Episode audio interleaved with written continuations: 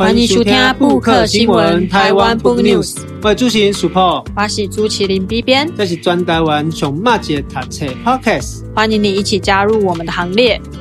哎，Super，我准备给你问吼，我看到这个今天的节目名称呐、啊，叫做是军训课没有教的事情。对啊，那你以前军训课的时候有学到什么吗？B 编，你有学军训课吗？有啊。哎、欸，你们是护理课啊？高中的时阵嘛是有军训课，阮跟有教官呢。是哦，嗯哦，我较早读五专的时阵吼，阮查甫甲查某囡仔是无共的哦。有讲我们只有上军训，我们没有上护理。哈，是哦。对啊，啊，女生是只有上护理，可是没有上军训。啊，那我年代个是较开放啊，我们就是男生女生都要上军训，也都要上护理。啊，不过虽然是安尼讲吼，我的军训课嘛无啥咧上军训的。啊，拢互你就是国文课还是历史课去？我们军训课有当时定下来看电影。啊，那恁的教官都在创啥咪？就是让我们看一些这个什么，我还记得什么《魔鬼大地真实谎言》哦，就是好像就看了两三次，一年要看一次这样子。哎呀，所以军训课对我来说好像没有什么印象哎，就是说。混时间这样子，所以其实不教到什么军事一些学要自我保护的一些东西哦。没有啊，可是我看我的同学是有女生是有学习包扎跟护理啦。有啦，我是上军训，我护理课我有印象，我有教那个安妮有无？哦，那个要人工呼吸，然后那时候我们还要考那个那叫什么 CPR 的、那个、CPR，对，那个流程要会弄。啊，我军训课哦，我现在想起来最深的印象走去打靶。哦，你有去？你有去打靶？对啊，高中的时阵。我刚刚跳过枪。无无，我嘛不跳过枪。哦。哎呀，是有啊，我嘛没去。但是你有打过靶？有打过靶，就一次而已。嗯。好像是高二还高三，有点忘记了。那你打几发子弹？印象中一个好像可以打十发。哦。对，印象中啦，你知道有记唔对不？啊，有几丢抓嘛？啊，你可以看到自己的那个成绩这样子。哇，印象应该很深刻吧？对，因为那个蹦真的是。那个后坐力让我印象深刻。是是是，其实为什么今天呢？我那个借这部哈定做叫做军训课没有教的事情啊，其实要跟大家讲，就是说哈，B 编，你知道其实台湾是这个世界上危险的所在其中之一个吗？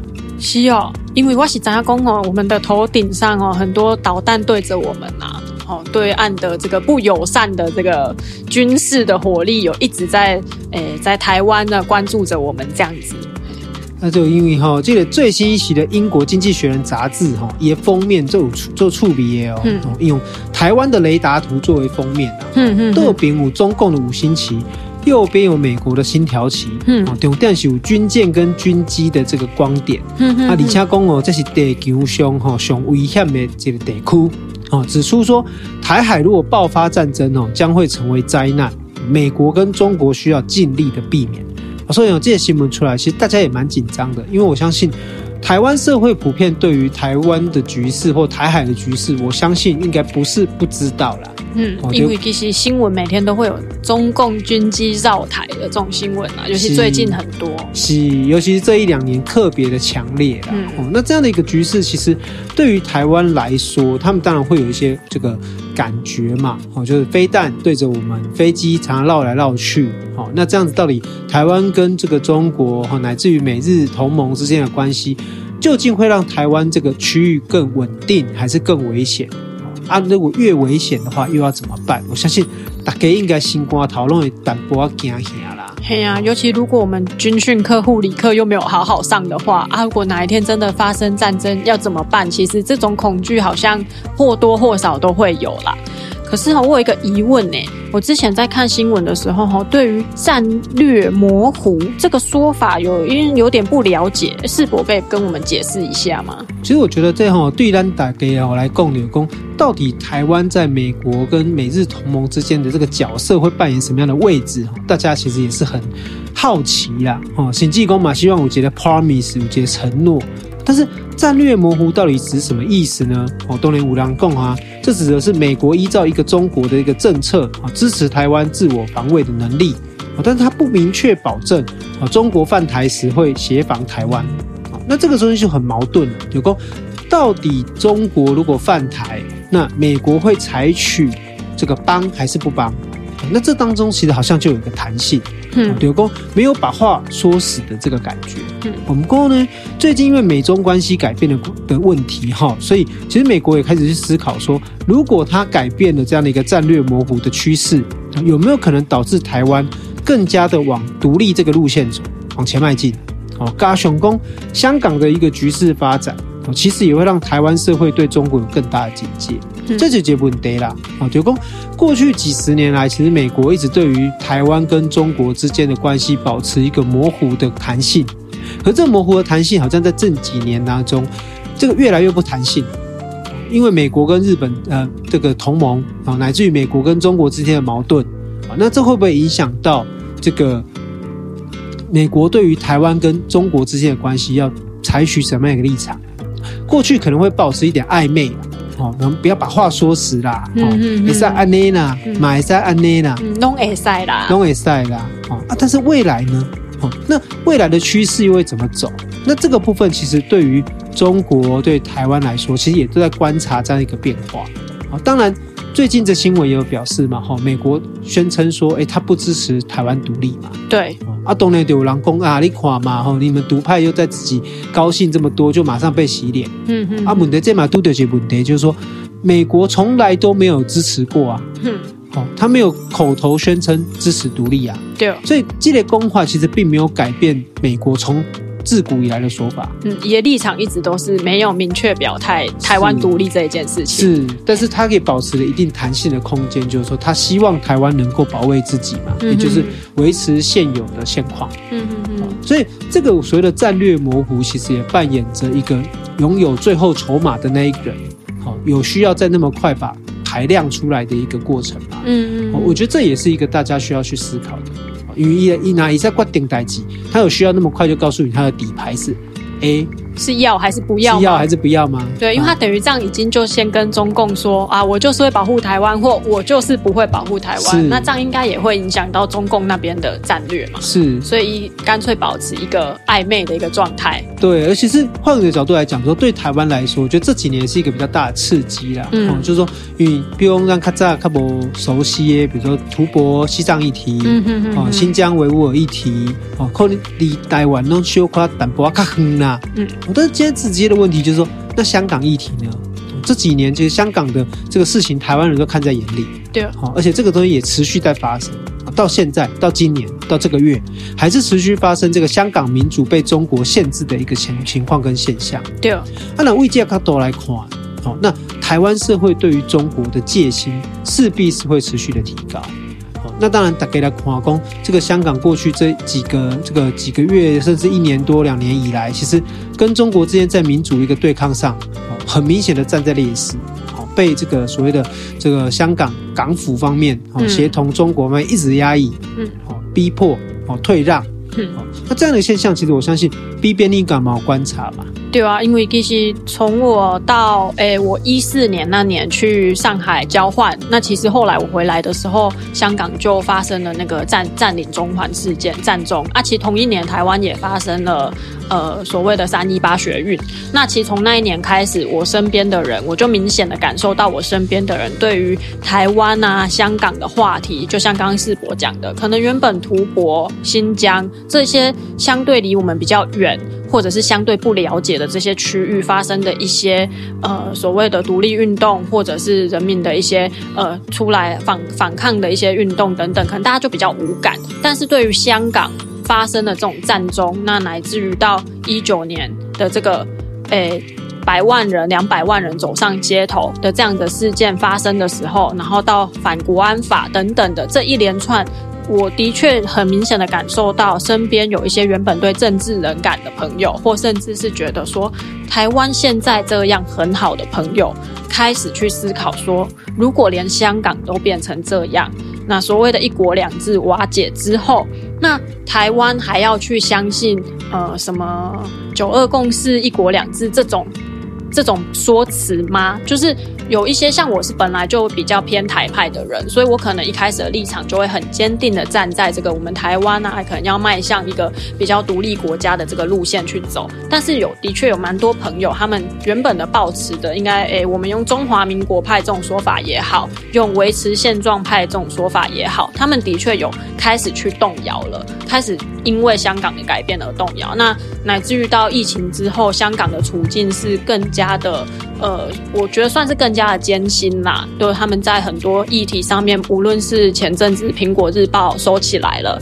那呃，从媒体报媒的这个话语权的限缩，那乃至于到国安法整个的一个限制，到某一些呃社运领袖被治治罪，然后入狱，甚至前阵子那个周庭。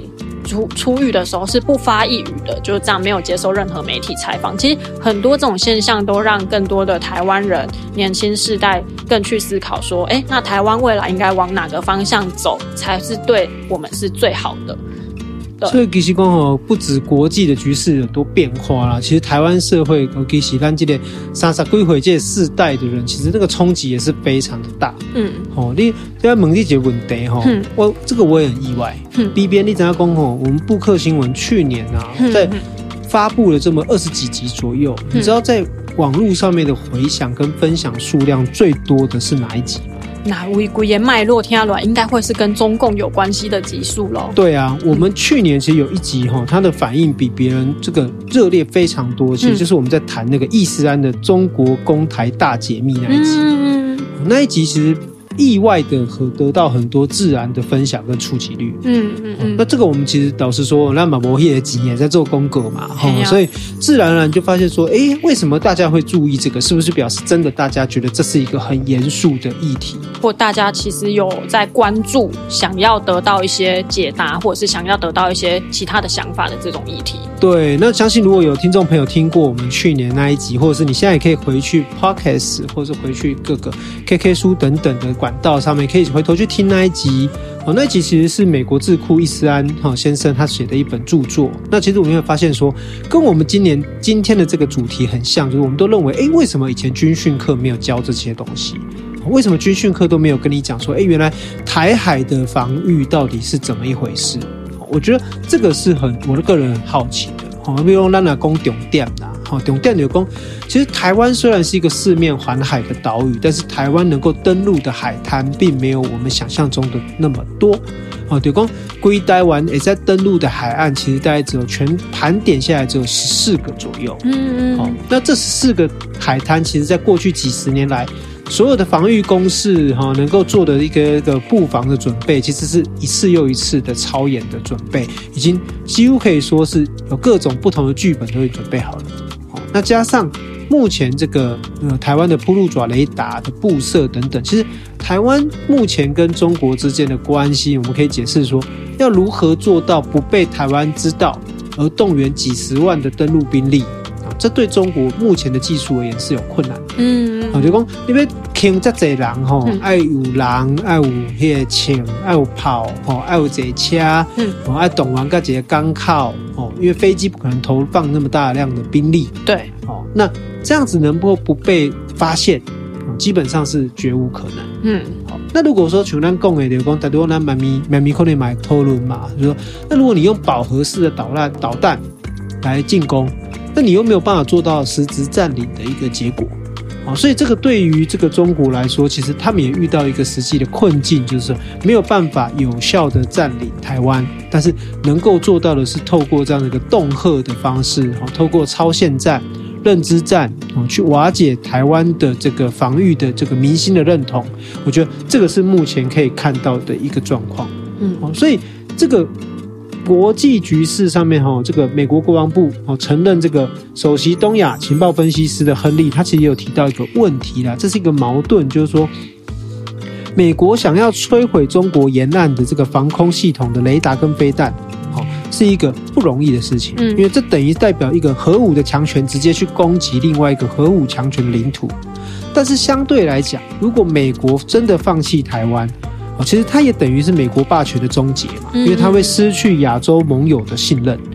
但另外一方面，我们都有共嘛，有共共军可以发飞弹，哦，可以饱和攻击，可以摧毁台湾的很多的这种重要设施。对。可是如果伊的哦伊的属兵无都登陆，嗯，哦，没办法登陆台湾的时候，这个共军的行动失败，那也会形成一种长期的封锁。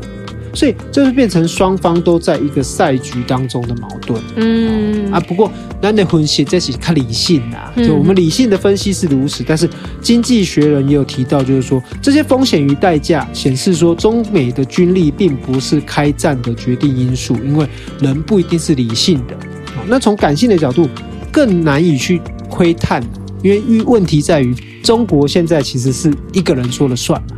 啊，就是习近平决定他要不要，要不要就决定了一切，所以这也是一个很矛盾的事情。所以美中国的军机频繁的来咱台湾，哈，就来我们的防空识别区，前门大吼，嗯，这其实是一种强硬的表现。嗯，但是这种强硬的表现，其实也在测试这个拜登政府的底线。嗯哼，甚至他也有可能让。台湾这个空域的一个状态，形成一种新的常态。对，打刚拢在咱的头顶加飞来的。对的，大家那些像猴行来飞来飞去，哈，让你变成一种习惯。嗯哼，好，那这是不是也是一种测试？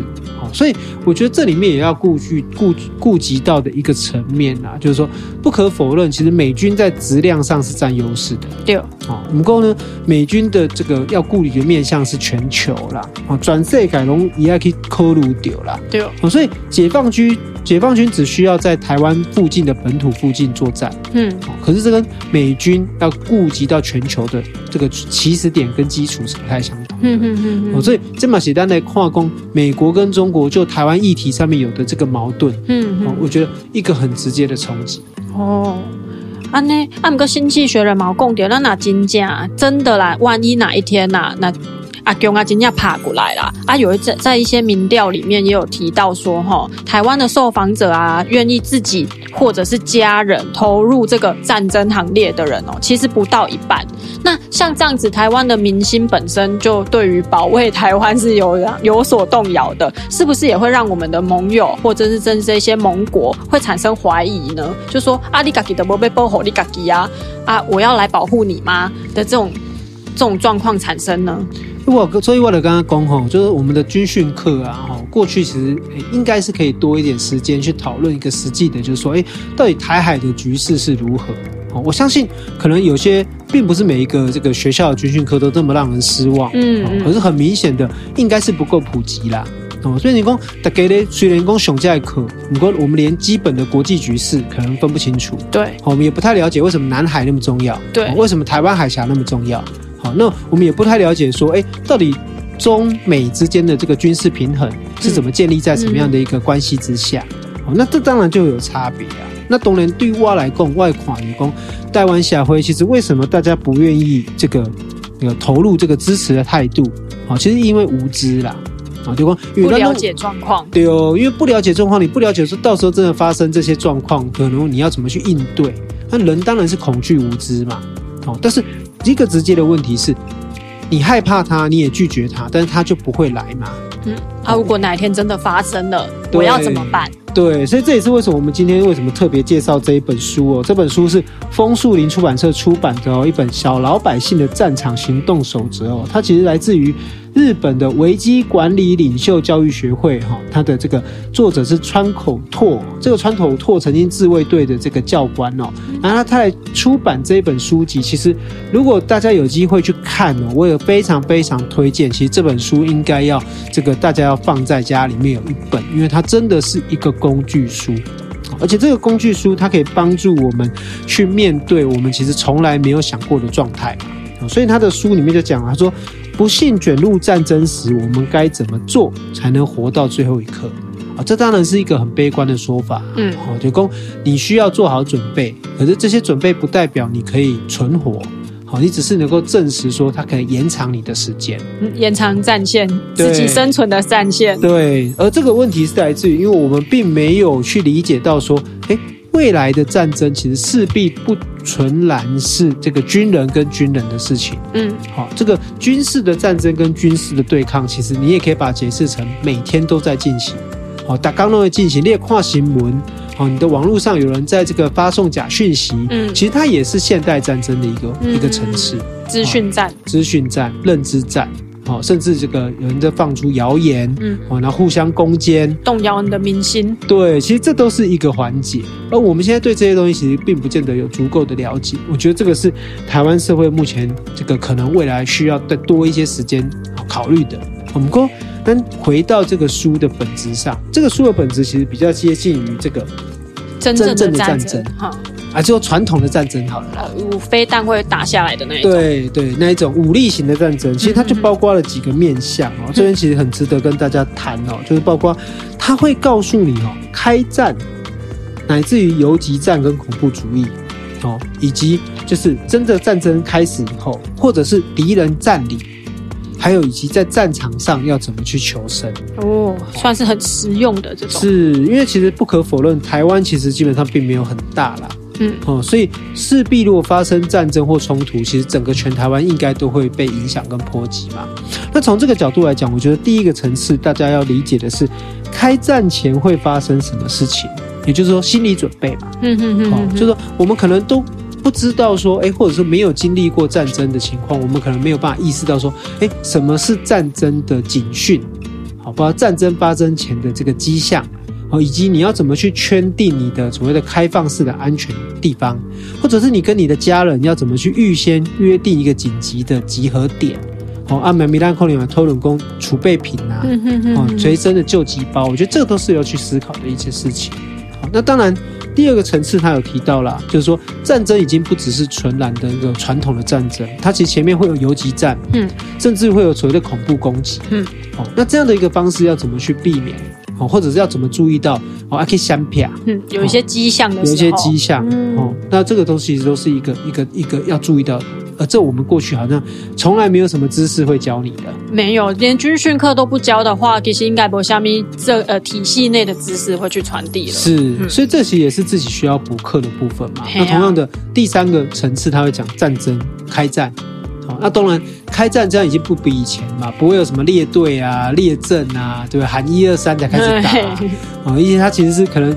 哦，有有这个不可预测的飞弹，嗯，嗯哦，乃至于说，如果飞弹轰炸的时候，或者是有没有什么核武器、生物、嗯、生化武器，嗯，那这些东西要怎么去面对？好、哦，或者是当敌人敌军登陆以后，哦，这个老百姓要怎么去这个面对这样的一个情况？嗯嗯，少量的登陆还是大量的登陆？你要怎么在敌军占领下能够好好生活？哦，其实这里面都有很多需要思考的一个部分。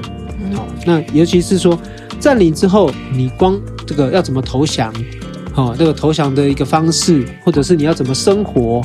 哦，这是提醒你的无人机要面对的，或者是当你是老百姓，可是你会经历过战场，那你要怎么去求生？嗯哼，哼，哦，这些琐碎的细节，其实我觉得都是这一本书里面其实写的很清楚的。好，那我相信当然呢，咱看一般来讲都会觉得说好像啊蛮简单的，可是这些知识怎么内化成自己的这个知道行动中的守则？我觉得这确实需要可能一点时间的训练跟磨练。好，因为像你的来对供啊，说战场上的这个迁徙啊，你要让它行移动，也要移动，怎么移动？好，要怎么去这个这个闪避危险？好，我觉得这些东西其实都有很多是我们可以说是过去啊军训课啊没有教的。哦，甚至可以说是像吴一农他们现在在讲这个壮阔台湾，哦，我觉得都需要把这些东西普及化，对哦，才能够让大家面对说，因为当他多了共嘛，哦，因为这个会不会有战争？哦，那战争什么时候来？台湾自始至终就是一个被动者的角色，嗯，我们没有办法主动的发起，但是我们可能被被动的承受，我们得去思考的一些面向。嘿，而且啊，有一个很重要的要提醒的，就是哦，战争真正爬过来时阵吼，你卡来反应哦，可能。都被护啊啦，所以在这提前的时候，我们应该要先做好，无论是心理建设，或者是一些实际上的，比如说哦，刚刚讲到的物资啊，我要走，我要去哪里集合啊，等等的。因为战争哪真正爬来吼，大概拢就慌张哎，你可能也是呃家人四散，嗯，杂杯对吹，所以先做好这个准备啦。说真的，万一发生什么事情的时候，才有一个哎。可以马上去应对的这个能力啊，那这本书算是一个比较实用价值，然后让我先去建立一个好的一个观念，那让你在真正这发生事情的时候可以去应对它。那我自己呢，在看这个书的目录的时候，我也觉得很好奇。但我觉得呢，这个呢，除了是战争以外呢，也算是台湾人啊，都生存在这个地震啊、天灾比较多的地方啊，也是一个可以去应对或者是可以去参考的地方哈。像它里面有教我们如何准备随身的急救包。或者是哈，告诉我们说，如果我们不小心被埋在瓦砾堆的时候，该怎么来应对？啊，我干嘛进两个主主题哈？哎，当其他世博分享一，因为我觉得这个就算没发生战争，我们可能也要先提早准备，或者是也有可能在地震中可以运用到的一些。